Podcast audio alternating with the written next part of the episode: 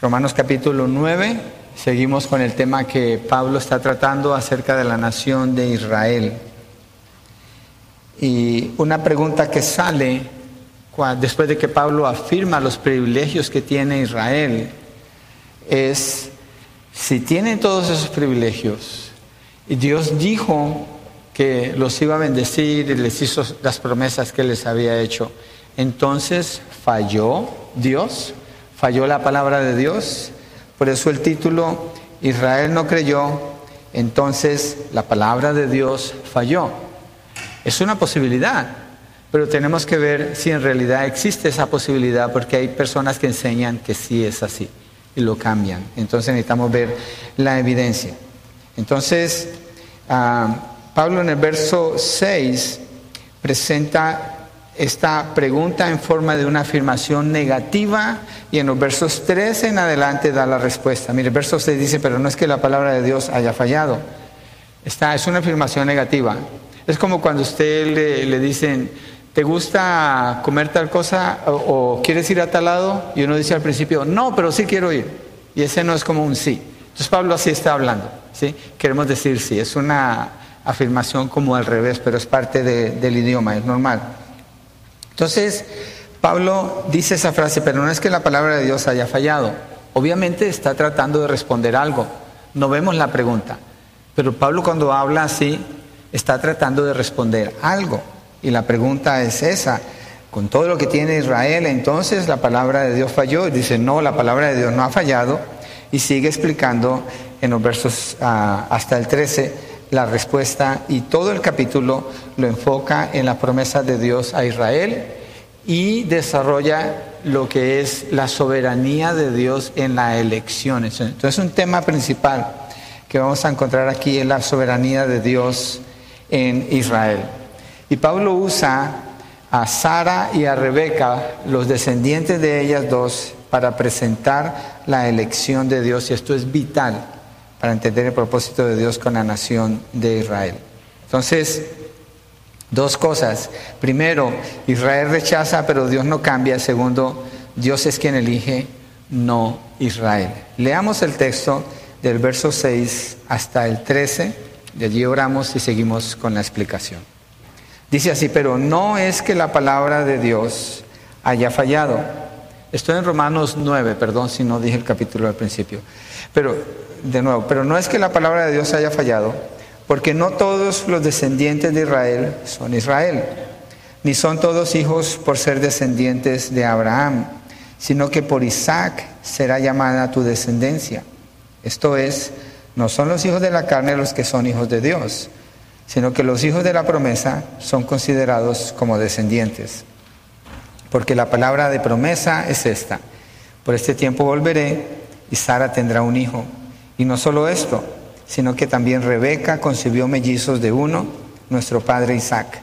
Porque cuando aún los mellizos no habían nacido y no habían hecho nada, ni bueno ni malo, para que el propósito de Dios conforme a su elección permaneciera, no por las obras, sino por aquel que llama, se le dijo a Rebeca, el mayor servirá al menor, tal como está escrito, a Jacob amé, pero a Saúl aborrecí. Solamente cuando usted hace una lectura así, se queda pensando, ¿qué? ¿Qué leímos? Por las palabras que él está usando, por la manera como armó el diálogo o el argumento que él está diciendo aquí. Entonces lo que vamos a hacer es, vamos a regresar al texto parte por parte, ¿sí? Y lo revisamos juntos. el primer punto entonces es, Israel rechaza, pero Dios no cambia. Y eso va a ser de versos 6 hasta el 8. Entonces, Verso 6, como decíamos ahora, pero no es que la palabra de Dios haya fallado. Entonces, es una afirmación negativa de que no, la palabra de Dios no, no ha fallado. ¿sí? Y empieza a describir el porqué. El primer paso que toma es mostrar cómo de los dos hijos de Abraham, Abraham tuvo más de dos hijos, pero principalmente dos hijos de Abraham, solo los que son descendientes de Isaac son considerados como hijos de la promesa. Esto es importante, porque sale la pregunta, bueno, entonces todos los que fueron descendientes de Abraham deberían tener las promesas de Dios, pero Pablo indica, no, no es así. Entonces, lo que Pablo demuestra es que no por el hecho de haber sido descendiente de Abraham, es israelita o es parte de la nación de Israel. No es un derecho que ganan por el nacimiento. Y él lo pasa a describir. Entonces eso indica que de entrada es su enfoque en la elección soberana de Dios y no en el derecho que una persona pueda tener por el hecho de haber nacido de Abraham. Y aquí vamos a mirar el texto. Un ejemplo, una ilustración práctica para nosotros es esta. Yo soy pastor, mi esposa Verónica y yo tuvimos cuatro hijos. Entonces, por ser pastor, automáticamente mis hijos son cristianos? No. ¿Crecieron en un hogar donde se le formó con la palabra? Sí, usted también tiene hijos. Es un hogar cristiano. Eso no es una garantía de que sus hijos son parte del plan de Dios. No hay ninguna garantía, eh, déjeme lo explico bien. Por el hecho de haber nacido en un hogar cristiano, no hay ninguna garantía, cero. No quiero desanimarlo. Usted instruyale, usted enséñele, usted sea un ejemplo de un creyente verdadero delante de sus hijos. Pero la salvación es algo que Dios da. Ellos no la pueden heredar. No la pueden heredar. Entonces Pablo es lo que está indicando aquí, cuando dice, es que no son, eh, la palabra de Dios no ha fallado, porque es que no todos son israelitas. Entonces miremos la letra A, la palabra de Dios no puede fallar. Y antes de explicar lo de la descendencia, quiero tocar un poquito esta área. La palabra de Dios no puede fallar. Miremos la evidencia. Romanos 3.3. Miremos ahí mismo en, Romanos, capítulo 3, verso 3. Entonces, ¿qué? Si algunos fueron infieles, ¿acaso su infidelidad anulará la fidelidad de Dios? ¿Cómo sabemos de la fidelidad de Dios? Por lo que Dios dice. Si Dios lo que dice lo hace, Dios es fiel. Y Pablo está haciendo la pregunta, entonces, si algunos han sido infieles, hablando de judíos, por ser infieles con Dios, ¿eso anula la fidelidad de Dios? Dice, no, Dios no cambia porque una persona sea infiel, Dios sigue siendo fiel. Miremos números 23, 19, una declaración más enfática todavía. En el Antiguo Testamento está casi al principio de su Biblia, entre los cinco primeros libros encontramos números. En el verso, perdón, en el capítulo 23, verso 19. Estamos en la letra A verificando que la palabra de Dios no puede ser quebrada, porque representa el carácter de Dios. Lo que Dios dijo, Él lo va a cumplir. Números 23, 19. Dice así Moisés, Dios no es hombre para que mienta. queda establecido, Dios no puede mentir. Hay, hay cosas que Dios no puede hacer. Una de las cosas que Dios no puede hacer es mentir. Dios no es hombre para que mienta. Ni hijo de hombre para que se arrepienta. Lo ha dicho él y no lo hará. Ha hablado y no lo cumplirá. Las preguntas son preguntas retóricas aquí. Es decir, no está esperando una respuesta. La pregunta misma hace una afirmación en la forma como es hecha. ¿Acaso Dios no lo va a hacer siendo que Él habló? Él no es hombre para que mienta, ni es hijo de hombre para que se arrepienta. Entonces, si está dicho, va a ser. Miremos una evidencia de la fidelidad de Dios y del poder de Dios con su palabra. Creo que lo mencionamos la semana pasada. Israel leyó un texto que me hace recordar la, razón principal por la cual Dios es adorado es porque Él es el creador. Él es el creador de todo. ¿Cómo creó Dios todas las cosas? Dios dijo por su palabra, Dios dijo y fue hecho. Imagínense que Dios diga, sea el sol, y diez días después está esperando, ¿y por qué no hay luz? Y no, Dios dijo, sea el sol y fue el sol. Sean las estrellas y fueron las estrellas. Él simplemente dijo una vez que Dios habla, es hecho. Entonces por eso no escuchamos la voz de Dios en nada que nos suceda, sino simplemente en lo que sucede, porque Dios habla y es. Miremos un texto, lo leímos a la apertura del servicio en Isaías 55, 11. Cuando estaba preparando la predicación, leí este capítulo.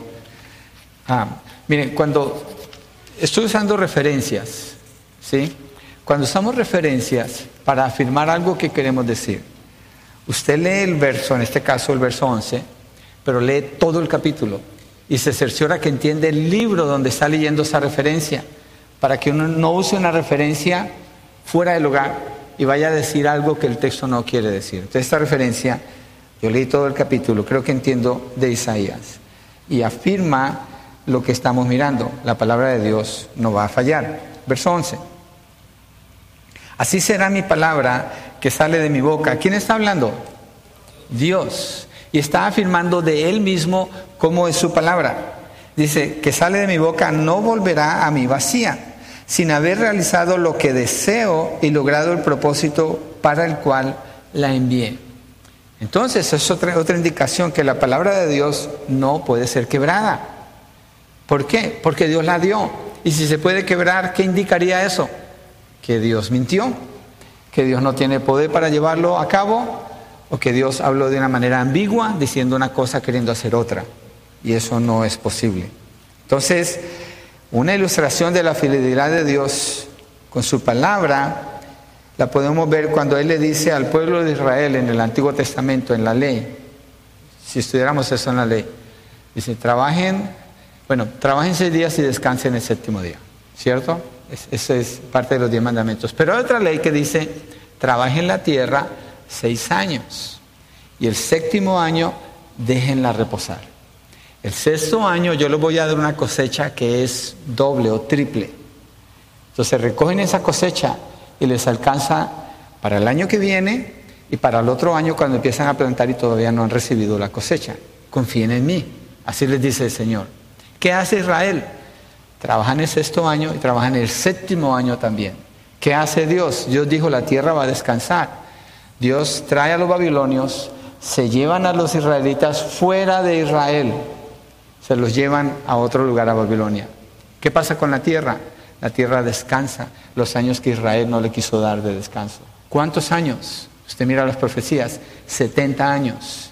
Cuando usted lee el libro de Daniel, Daniel dice, Señor, ya pasaron 70 años y no hemos regresado. Y es cuando el Señor permite que ellos regresen. Lo que Dios dijo, Dios lo cumplió. Cuando Dios da la ley, toda se cumple. La ley gobierna a todas las personas en la tierra, aunque digan que no creen en Dios o que no les importa la ley de Dios, no importa. Les está gobernando a todos. Dios está cumpliendo todo lo que Él ha dicho. Y con Israel, ¿cuánto más con ellos?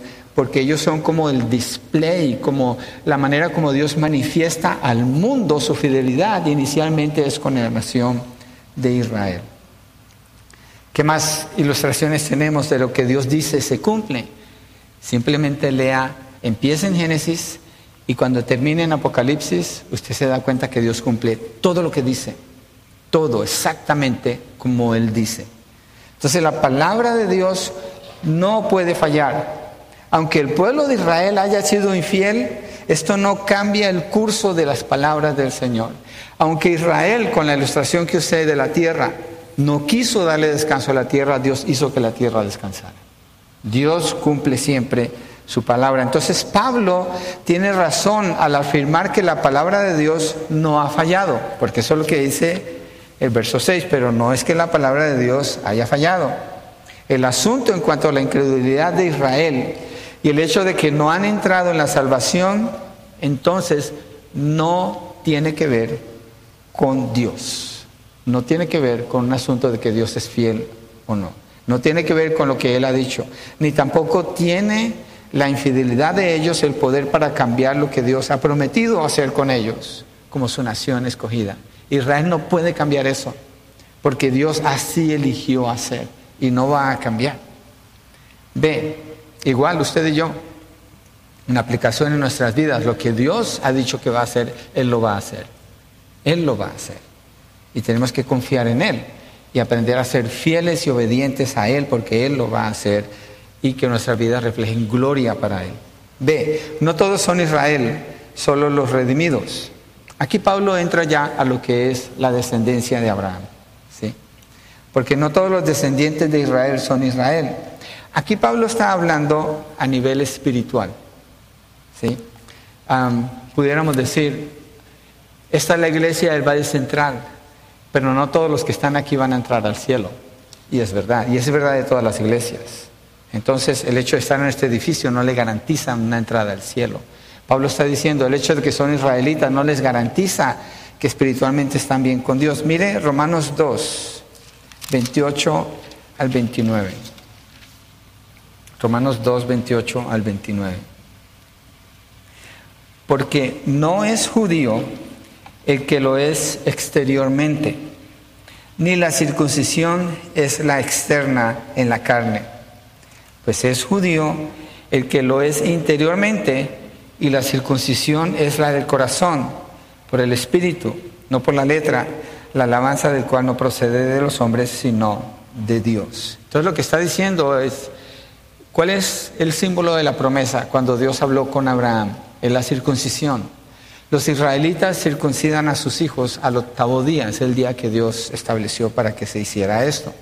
Entonces, por ser circuncidados, tener esa señal en el cuerpo, ellos proclaman, soy israelita, soy hijo de Dios, voy a ir al cielo. Pablo dice, no, no, no todo el que tiene esa señal en su cuerpo es israelita. El que es israelita es el que tiene el corazón circuncidado.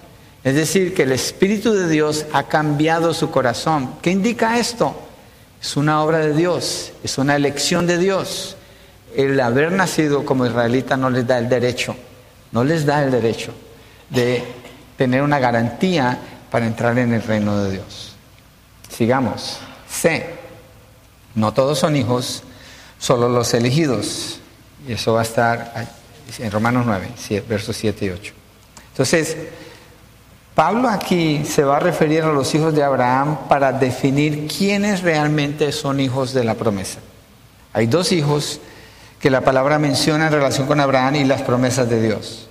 A estos dos se va a referir él. Uno se llama Isaac y el otro, ¿se acuerdan cómo se llama?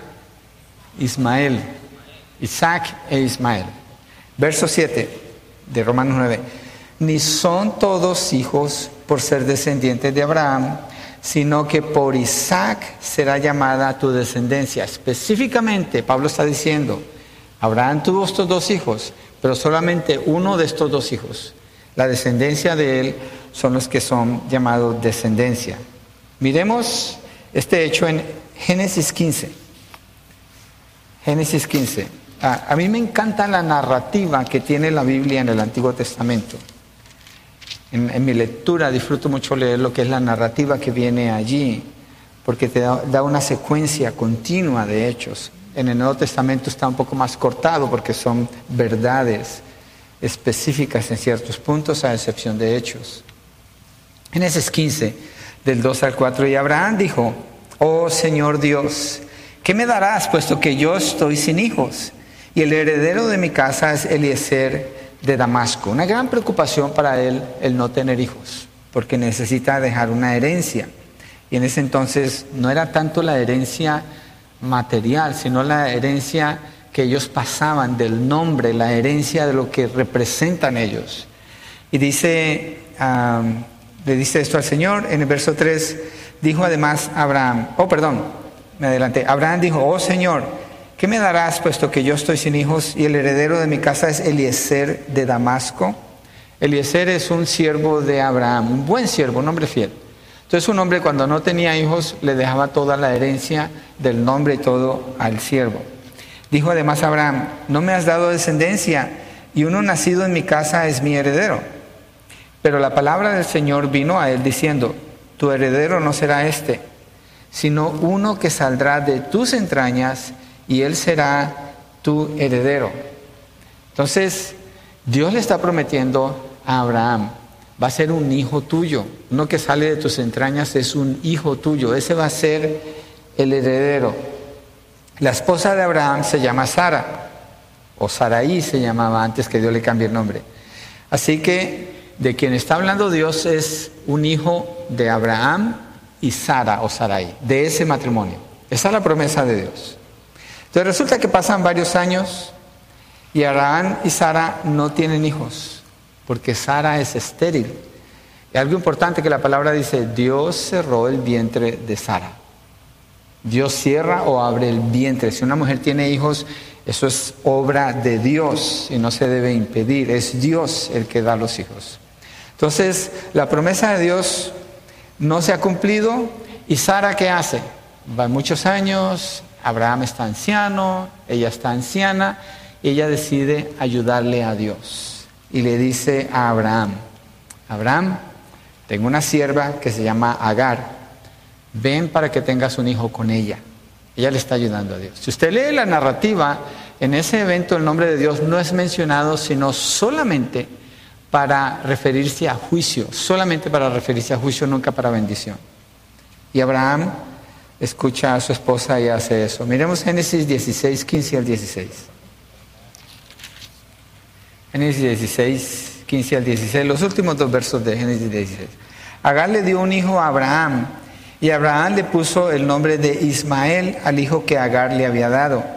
Abraham tenía 86 años cuando Agar dio a luz a Ismael. O sea, han pasado varios años desde la promesa. Tiene 86 años y Abraham tiene este hijo con una sierva de Sara y le llama Ismael.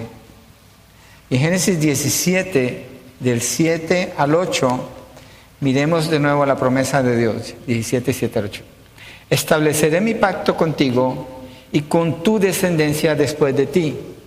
Pero Abraham ya tiene un hijo, Ismael. ¿De quién está hablando Dios aquí? Mi pacto contigo y con tu descendencia después de ti por todas sus generaciones, por pacto eterno de ser Dios tuyo y de toda tu descendencia después de ti.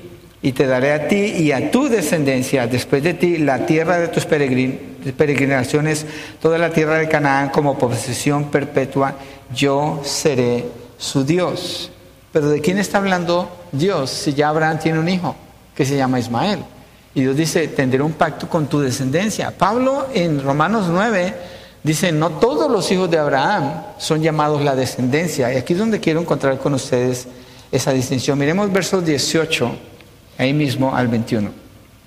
Y Abraham dijo a Dios, ojalá que Ismael, acuérdese, Dios le dijo, tendré un pacto con tu descendencia, ahora Abraham le dice a Dios refiriéndose a Ismael, ojalá que Ismael viva delante de ti.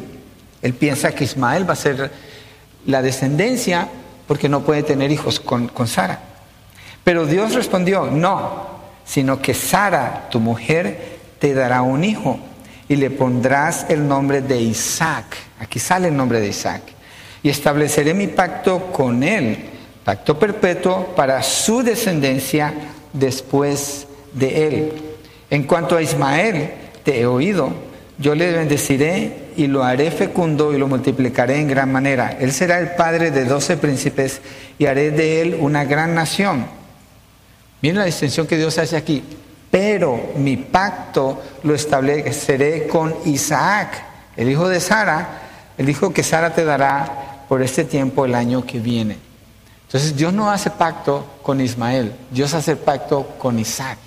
Isaac es el hijo de la promesa, Ismael es el hijo que Sara quiso ayudarle a Dios y tuvieron ese hijo.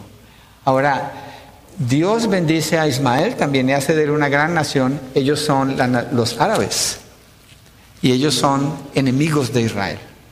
Si usted mira la historia, de Ismael y su descendencia siempre han sido enemigos de Israel. Dios no hizo pacto con ellos, con Israel sí, y aquí lo está afirmando. Es lo mismo que habla Pablo en Romanos eh, capítulo 9. Entonces, es lo que él dice, no todos son hijos, no todos son descendencia. Entonces, solamente los descendientes de Isaac son contados por Dios como hijos de la promesa. ¿Quién hizo esa elección? Acordémonos, capítulo 9 habla mucho de la elección. ¿Quién hizo la elección? Es Dios. Ismael no tiene nada que ver con esa elección. Isaac no tiene nada que ver con esa elección.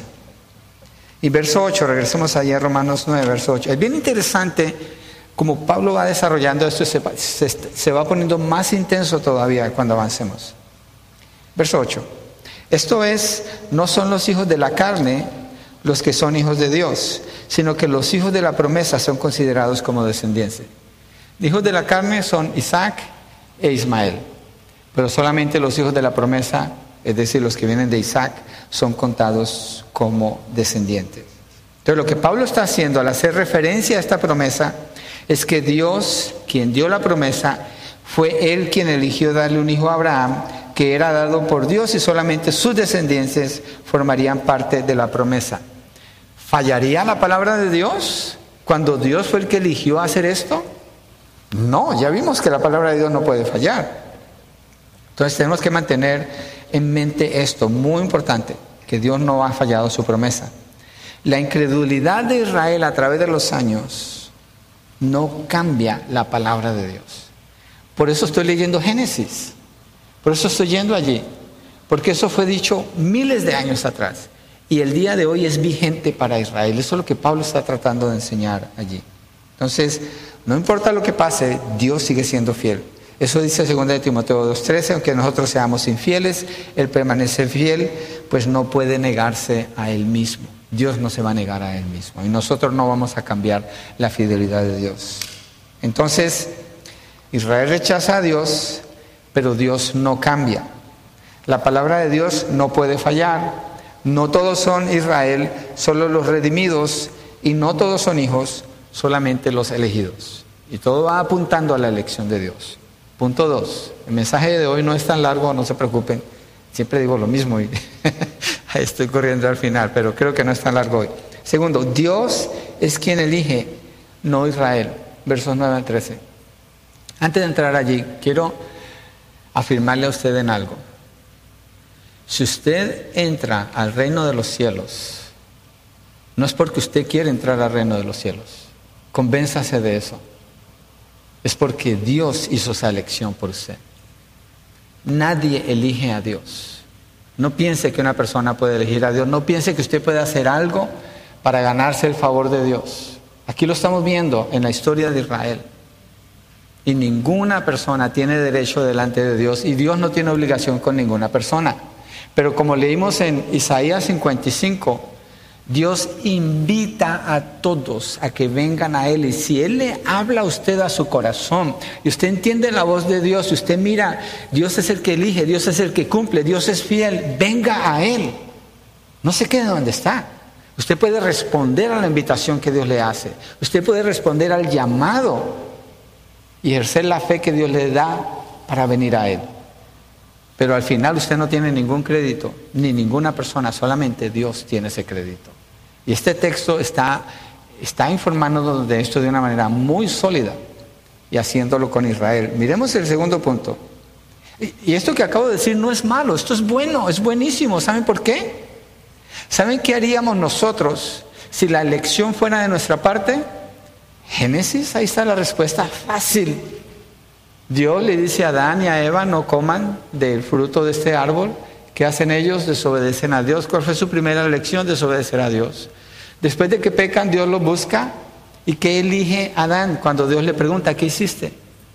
Adán elige declarar a Dios su enemigo y echarle la culpa a su esposa cuando dice, la mujer que tú me diste, por eso pequé.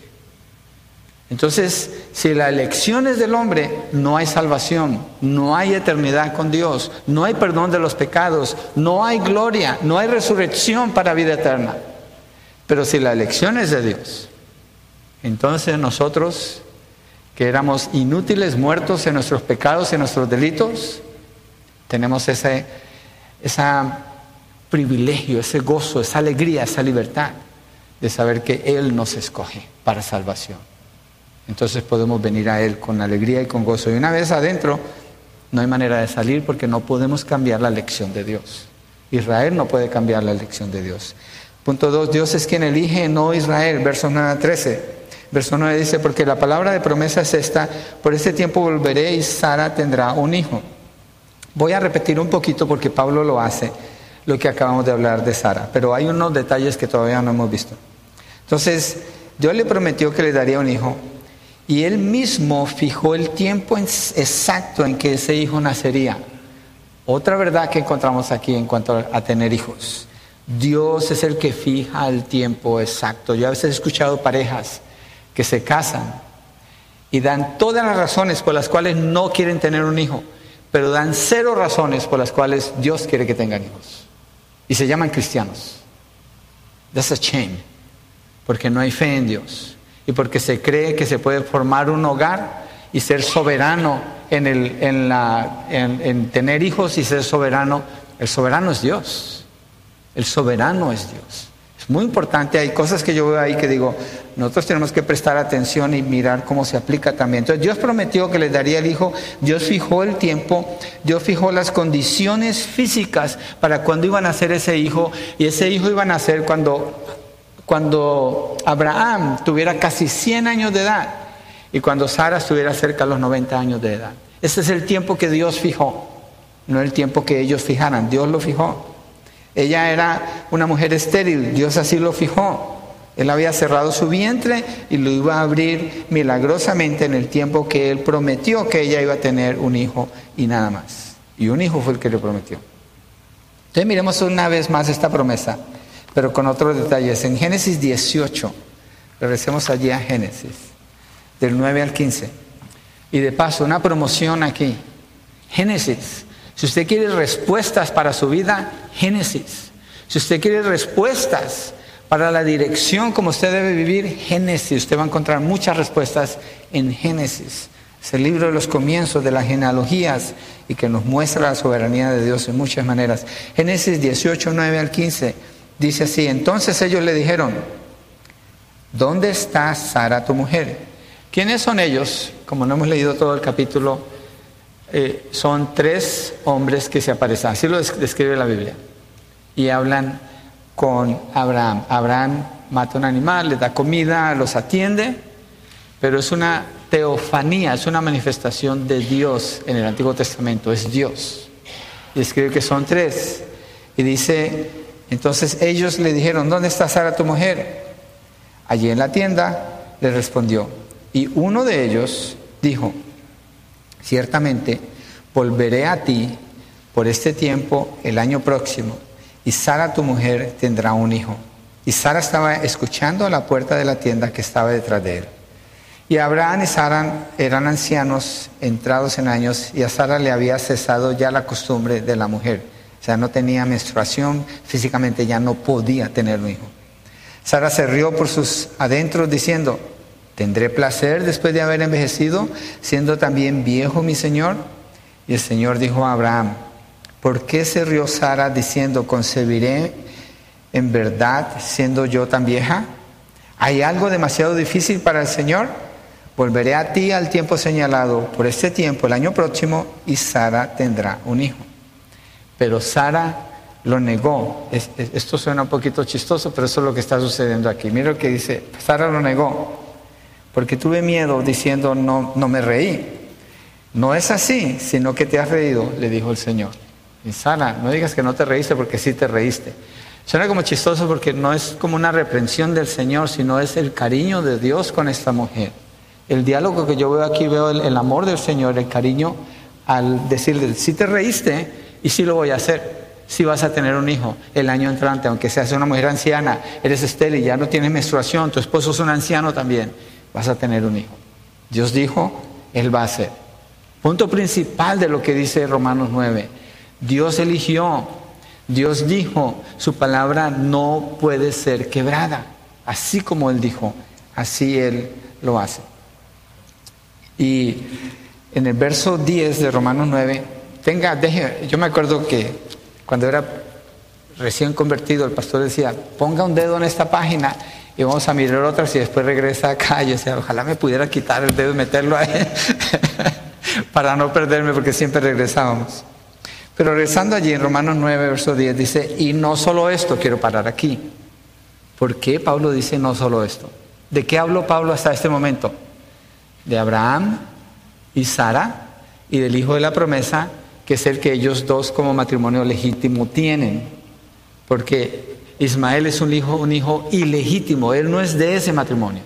Y Dios solamente hizo la promesa con el matrimonio legítimo y el hijo legítimo, el que él dijo que les iba a dar, no el que ellos se ayudaron a conseguir por otro lado. Entonces Pablo dice, y no solo esto, quiere decir que va a usar otro ejemplo. ¿Por qué? Mire, al terminar de dar esta explicación que hemos visto hasta ahora, Pablo entiende que esto genera otra objeción, pues Fácil se puede decir que Ismael no era hijo de la esposa legítima de Abraham, Por tanto, es lógico que sus hijos no son considerados como parte de la promesa del pueblo de Dios. Es obvio, ¿cierto? Es el hijo legítimo, así como lo está explicando. Pero Pablo dice, y no solo esto, mire dónde él se mueve. Por eso dice, y no solo esto, sino que también Rebeca concibió mellizos de, un, de uno, nuestro padre Isaac. Es un matrimonio legítimo, un esposo y una esposa, es el orden de Dios, y de allí vienen dos hijos mellizos, todavía más difícil de probar. ¿Por qué? Porque aquí no se trata de si es un hijo legítimo y uno no legítimo. Aquí se trata de que son los dos del mismo padre, de la misma madre, y son mellizos y van a nacer al mismo tiempo. Entonces esto todavía prueba más la elección de Dios. Entonces con esta referencia a los hijos de Rebeca, Pablo se va más allá de lo lógico, como se pudiera pensar en el caso de Abraham y sus dos hijos. Pero en este caso de los hijos de Rebeca, los dos son del mismo matrimonio y son mellizos. Así se puede ver la soberanía de Dios en la elección. Isaac ora a Dios porque su esposa también es estéril. Ella no puede tener bebés. Dios escucha la oración de Isaac y quiero que miremos lo que pasa allí con los hijos de Rebeca. Vamos a Génesis 25 y acuérdense, después vamos a regresar a Romanos 9. Génesis 25. Estamos aprendiendo bastante de Israel y la manera de hacerlo es ir allí a esos textos donde sucedió el evento. Cuando usted lea Génesis, acuérdese de esto, usted está leyendo un texto histórico.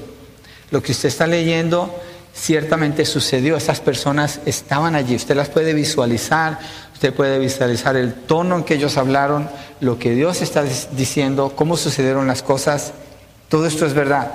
Génesis 25, 21 al 26. Dice así, Isaac oró al Señor en favor de su mujer porque ella era estéril. El Señor lo escuchó y Rebeca, su mujer, concibió, quedó embarazada.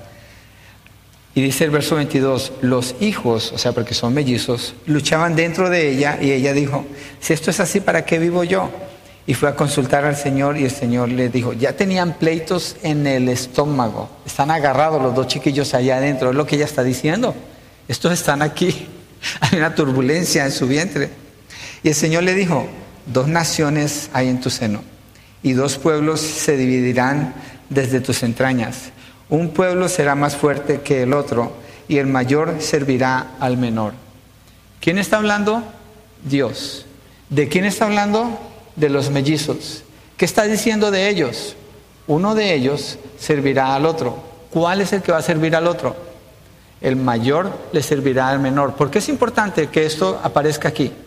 Porque en la cultura del Antiguo Testamento, el hijo mayor es el que recibe la herencia principal. Él es el que recibe esa herencia, es el que recibe el honor del nombre. Él es el más importante en los hijos. Pero en este caso es al revés. Dios está diciendo, no es el primogénito, sino el menor. Porque aunque son mellizos, no pueden salir al mismo tiempo. Uno sale primero y después el otro. Y en este caso, el mayor servirá al menor. Dios está diciendo eso. Miremos en el mismo capítulo, versos 29 al 34. Un día cuando Jacob había preparado un potaje, ok, perdón, me adelanté un poquito, quiero explicar algo aquí. Aquí nacen dos mellizos. Uno se llama Jacob y el otro se llama Esaú. Esaú dice que nace todo rojizo y parece que el nombre de Esaú tiene que ver con eso. Y el otro día mi esposa me dice, quiero que escuches a este, este profesor que está enseñando acerca de eh, lo que es la psicología y la consejería y cómo aplica eso. Yo le digo, que busquémoslo y lo puse y lo proyecté en el televisor y digo, wow, es rojo. Su piel se veía roja y me acordé de Esaú, Esaú así es descrito, rojo. Y el otro es Jacob. Jacob, cuando nacen, él, él pone su mano y agarra el tobillo de su hermano Esaú, que es el mayor. Entonces le dice, wow, qué brecha se ha hecho este. Y le llaman Jacob por eso, porque es astuto, es tranza. ¿sí? Y así vive él en realidad, hace honor a su nombre. 29 a 34. Un día cuando Jacob había preparado un potaje, ya están grandes, Esaú vino agotado del campo. Entonces Esaú dijo Jacob, Te ruego que me des a comer un poco de ese guisado rojo, pues estoy agotado. Por eso lo llamaron Edom. Véndeme primero tu, primogenitura, le contestó Jacob. Ven lo que está pasando aquí. El primogénito es Esaú. Esaú es el mayor. Jacob es el menor.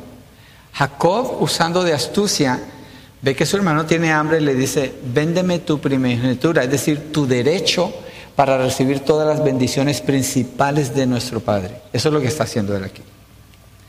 32, mira, yo te estoy a punto, estoy a punto de morir. Esaú estaba hambriento, le dijo Esaú. ¿De qué me sirve pues la primogenitura?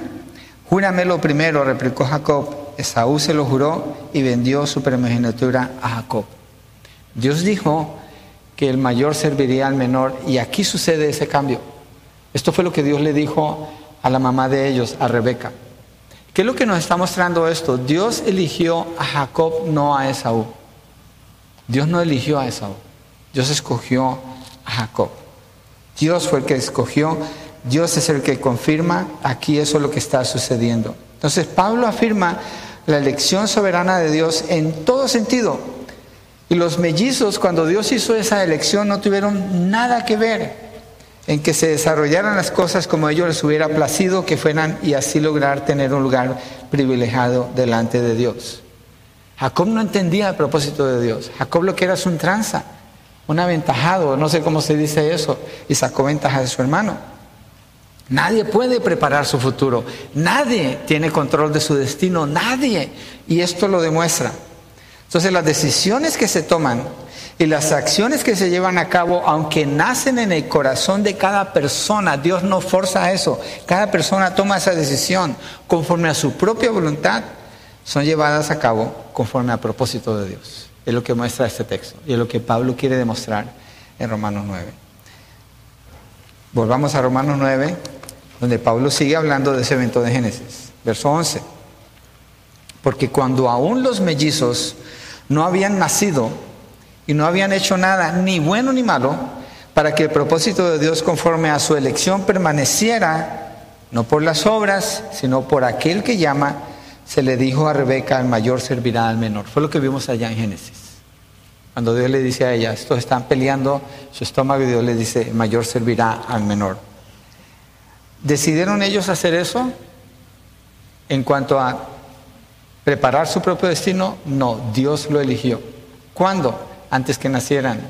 ¿Podían haber tomado alguna decisión? No, no habían nacido. Entonces todo es en Dios. Por eso Pablo dice, para que el propósito de Dios conforme a su elección permaneciera, no por las obras, sino por aquel que llama. Dios hace la elección, Dios es el que llama y Él es el que dice cómo va a hacer. Eso es lo que está sucediendo aquí. Entonces, esa profecía se desarrolla entre los gemelos. Volvamos a Génesis 27. Volvamos allá a Génesis 27, porque quiero que miremos el desarrollo de este evento en la historia, lo que está en la mente de Pablo cuando habla así. Génesis 27, 24 al 29. Y le preguntó, ¿eres en verdad mi hijo Esaú? ¿Quién está hablando aquí? Isaac. Ya es un anciano, está ciego. Antes de morir, los patriarcas bendecían a sus hijos. Y siempre bendecían al mayor, ponía la mano sobre la cabeza y lo bendecía. La bendición que ellos daban era algo profético, en este caso es profético, lo que Isaac va a decir sobre su hijo mayor, así va a ser. Entonces, ¿qué ha pasado antes? ¿Quién es el que debe recibir esa bendición? Esaú, él es el mayor. Pero ¿qué hizo Jacob para ganarse ese derecho? Le vendió un plato de lentejas. Y Esaú le dijo, está bien, hagamos trato, júramelo, se lo juró. Ahora llega el momento de hacer eso, Esaú no va a cumplir su palabra. Esaú se va a cazar un animal para preparar la comida, traérsela a su papá y recibir la bendición él. Y Jacob sabe esto. ¿Qué es lo único que puede hacer Jacob? Otra tranza. Tiene que hacer una tranza. Porque él, él se la jugó así con él y mire lo que dice el texto 24-29. Le preguntó, ¿eres en verdad mi hijo Esaú? Yo soy. Respondió Jacob, está mintiendo. Entonces dijo, sírveme y comeré de la casa de mi hijo para que yo te bendiga. Le sirvió y comió, le trajo también vino y bebió. Y su padre Isaac le dijo, te ruego que te acerques y me beses, hijo mío. Jacob se acercó, lo besó y al notar el olor de sus vestidos, Isaac lo bendijo. ¿Cuáles vestidos? Su mamá, Rebeca, sabía lo que iba a pasar y ella era bien tranza también, no solamente el hijo. No hay mamás así, ¿cierto? Favoritistas y que hacen aquí para ayudarle a sus hijos. Pues ella hizo eso. Le dio la ropa de Esaú a, Jacob para que cuando él se acercara con su papá, su papá pensara que era el otro hijo. Y no solo eso, le cubrió los brazos, porque Jacob es lampiño, no tiene pelo. Y Esaú es bien peludo. Entonces, ¿cómo así si su padre lo toca y le pone piel, creo que le pone piel de un animal? Entonces, Jacob se acercó, lo besó, verso 27, y al notar el olor de su vestido, Isaac lo bendijo, diciendo, aquí está la bendición del primogénito.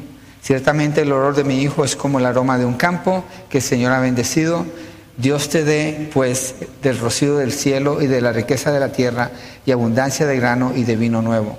Sírvante pueblos y póstrense ante ti naciones, sé Señor de tus hermanos, e inclínense ante ti los hijos de tu madre, malditos los que te maldigan y benditos los que te bendigan. Hasta el día de hoy esto es verdad, lo que está diciendo aquí Isaac. Y lo que está diciendo Isaac no es inventado por Isaac. Isaac, yo creo, por el Espíritu de Dios, está profetizando esta bendición sobre su hijo Jacob. Está profetizando porque Dios le dijo a Abraham, Dios le dijo a, Isaac, perdón, en tu hijo eh, Jacob tendré la promesa. Dios la, confirma, se la, se la, da a Abraham, se la confirma a Isaac y se la confirma a Jacob. Y Jacob, eh, Isaac cuando bendice a su hijo Jacob, está confirmando lo que Dios ha dicho. Y es así hasta el día de hoy. Entonces, quiero hacer una pausa aquí. Malditos los que te maldigan. ¿A quién representa Jacob aquí? A Israel. Dios le cambió el nombre de Israel, lo vimos la semana pasada. ¿Cuánta gente maldice a Israel hoy en día? Aquí dice, malditos los que te maldigan y benditos los que te bendigan. Se cree que una de las razones por las cuales Estados Unidos es una nación que ha sido tan bendecida tiene que ver por el cuidado que Estados Unidos ha tenido con Israel, lo cual está cambiando drásticamente ahora está cambiando mucho. Pero bueno, yo lo tomo para mí. Yo creo que ellos son el pueblo de Dios y yo no tengo maldición para Israel, tengo bendición para ellos. Y oro, oro por Israel. Yo oro mis oraciones pidiéndole al Señor por el tiempo de su restauración como nación, porque ahorita están endurecidos. Porque es lo que la palabra me dice y me está mostrando la fidelidad de Dios allí. Entonces, Jacob se queda con esa bendición esto lo eligió Dios desde antes que Esaú o Jacob nacieran. Dios así eligió y así sucedió, aunque Jacob está haciendo tranza, pero Dios lo está permitiendo todo con su propósito, con el propósito de que su palabra se cumpla. ¿Quiere decir que Dios está detrás del mal? No, es que Dios está llevando que todo obre para el bien que Él estableció desde antes. ¿Cómo sabemos que eso es bien y no mal? Que Jacob le haya robado la, le haya quitado la, la primogenitura a Esaú. Esaú era un impío y lo demostró. Era un hombre malvado y lo demostró cuando él menospreció la primogenitura. Dice, ¿de qué me sirve la primogenitura si me estoy muriendo de hambre? Tenla. Dame el plato de comida y tú tenla. Esaú está demostrando lo que él es. Cuando Dios elige, Dios no está siendo injusto con lo que sucede porque la persona después elige así y confirma la elección de Dios desde antes, que no la hizo por lo que ellos fueran a hacer, sino porque lo hizo desde antes de que ellos hicieran algo. Dios es el que es soberano. Entonces, no todo el que desciende de Abraham es Israel, y solo los que vienen de la promesa de Isaac, y ninguno por la descendencia de Ismael. En este caso, de los mellizos de Rebeca, solamente Jacob es escogido por Dios. Y dice el apóstol Pablo, regresemos a Romanos 9 en el verso 13. Tal como está escrito, a Jacob amé, pero a Esaú aborrecí. Se está refiriendo a lo que Dios le dijo a Rebeca cuando ella tiene a los mellizos en su vientre. A Jacob amé, pero a Esaú aborrecí. En Malaquías se encuentra esta palabra, perdón, dije que Rebeca es en Malaquías. Vamos a Malaquías 1, versos 2 y 3. Antes de entrar al Nuevo Testamento se encuentra Malaquías. Es el último libro del Antiguo Testamento. Entonces, si, llega Mateo, se mueve un poquito atrás, ahí está. Malaquías 1, versos 2 y 3. Yo los he amado, dice el Señor, pero ustedes dicen, ¿en qué nos has amado? ¿No era Esaú hermano de Jacob? declara el Señor.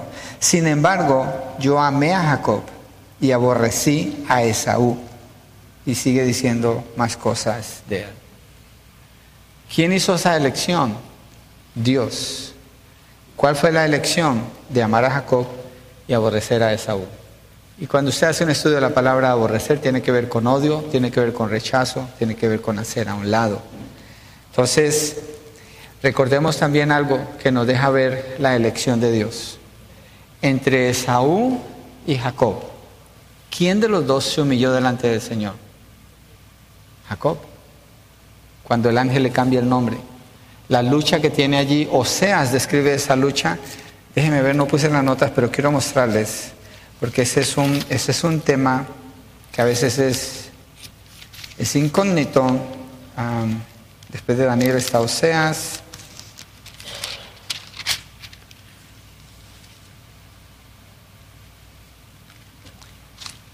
No me lo sé de memoria, y creo que le podía quedar mal. Entonces voy a esperar hasta la semana entrante para no, no estar buscando aquí. Pero o sea, se explica lo que sucede con el encuentro que tiene Jacob con el ángel y describe que es una lucha en oración y Jacob no lo suelta hasta que no lo bendiga, como lo expliqué la semana pasada. Bueno, les quedo debiendo esa. Pero el punto es este, Jacob fue el que se humilló. Jacob fue el que clamó. Jacob fue el que fue y buscó a Dios. Esaú no. Esaú teniendo la primogenitura, por ser el primero que nació, rechazó la primogenitura y demostró que él era un impío en su corazón. Era un hombre rebelde y contrario a Dios. Jacob, aunque era tranza, él fue atraído por el llamado de Dios eventualmente y llega a los pies del Señor y es cambiado su nombre a Israel. De allí viene la descendencia de todo Israel de Jacob o Israel. Entonces, cada persona, según la elección que Dios ha hecho, va a manifestar el plan de Dios en su vida. Así lo va a manifestar, porque Dios así lo decidió. El que escoge es Dios, y aunque Israel ha endurecido su corazón contra Dios el día de hoy, la elección divina allí está, no va a cambiar. Dios los eligió a ellos. Eso no va a cambiar. Permanece y sus promesas van a permanecer como verdaderas como hasta el día de hoy. Son reales, son vigentes para Israel. La palabra de Dios entonces no ha fallado, no ha fallado. La elección de Dios permanece. Su propósito Él lo cumplirá porque Él eligió a Israel. ¿Por qué? No porque ellos hicieran algo para ser elegidos. Acuérdese, los mellizos no han dicho nada, no han tomado ninguna decisión, Dios ya eligió quién va a ser sobre el otro. Entonces a Dios le plació elegirlos así y a ellos hacer la voluntad de Dios en el tiempo que iban creciendo, desarrollándose. Entonces, cuando llegamos al verso 13 de Romanos 9, y dice, a Jacob amé, pero a Esaú aborrecí esto levanta otra objeción. Y creo que es la objeción más difícil en este capítulo. Si usted quiere saber cómo Pablo la resuelve, venga la semana entrante y vamos a estudiar juntos. Y al final celebramos, comemos juntos, tenemos el aniversario de la iglesia, los 22 años, pero así terminamos esta porción. Espero que esto anime su fe y su confianza en Dios. Y usted esté tranquilo y tranquila la elección la hizo Dios. Dios es el que hace la elección en la aplicación a nuestras vidas. Dios a nuestros hijos, Él sabe cuáles son elegidos. ¿Cómo sabemos si una persona es elegida? ¿Cómo sabemos que Jacob fue elegido? Porque Jacob le sirvió a Dios. Él se humilló delante de Dios. No hay otra manera. Nosotros no designamos quién es y quién no es elegido. Simplemente lo reconocemos. Y en esa confianza nos movemos sirviéndole al Señor, creciendo en la relación con Él. Y en el caso de Israel, afirmamos, ellos son el pueblo de Dios. Ellos se rebelaron, pero eso no va a cambiar la elección que Dios ha hecho, ni nosotros tampoco en nuestras vidas. O sea que usted no puede perder su salvación, usted no puede perder su elección. Dios hizo esa elección, no sé. Padre, gracias Señor, te queremos bendecir, reconocer que tú eres Dios soberano y como Pablo indica en esta porción que estudiamos hoy. Dios, tú dijiste y tu palabra no puede cambiar, porque tú no puedes cambiar, tú eres perfecto. Y cuando tú hablas, tú no te equivocas en lo que dices. Cuando tú afirmas una promesa, después no la corriges porque quisiste decir algo más. No, no. Cuando Abraham escuchó tu promesa, él entendió plenamente que era para él y su descendencia. Cuando Isaac escuchó la promesa, porque tú se la afirmaste a él, él entendió igualmente que era para él y le ibas a pasar a uno de sus hijos. Por eso dio esa bendición a Jacob, aunque él no sabía que era Jacob. Y Jacob después es afirmado, Señor, y él entendió claramente esa promesa. Israel, desde el Antiguo Testamento, ha entendido estas promesas. Ellos tienen estas promesas. No es algo cerrado o oculto. Ellos han decidido cerrar el corazón, pero la promesa es clara para ellos, Señor. Y lo es para nosotros ahora, porque tú eres el mismo ayer, hoy y para siempre.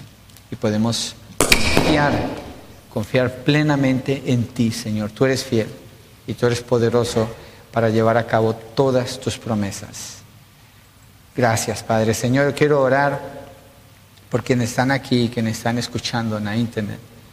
Si usted no está en Cristo, si usted conoce cosas de Dios, pero usted no es conocido por Dios o conocida por Dios, y el Señor le ha estado hablando a su corazón, y usted está entendiendo lo que significa el arrepentimiento y que Cristo fue el que pagó por sus pecados, no se detenga, venga a Él, responda al llamado del Señor, clame a Él de todo corazón, Él le va a escuchar y Él le va a responder para darle la salvación si Él está llamando. Padre, gracias, te bendecimos Señor y oramos que con esta seguridad prediquemos el Evangelio y vivamos el Evangelio que tú nos has dado en Cristo Jesús. Amén.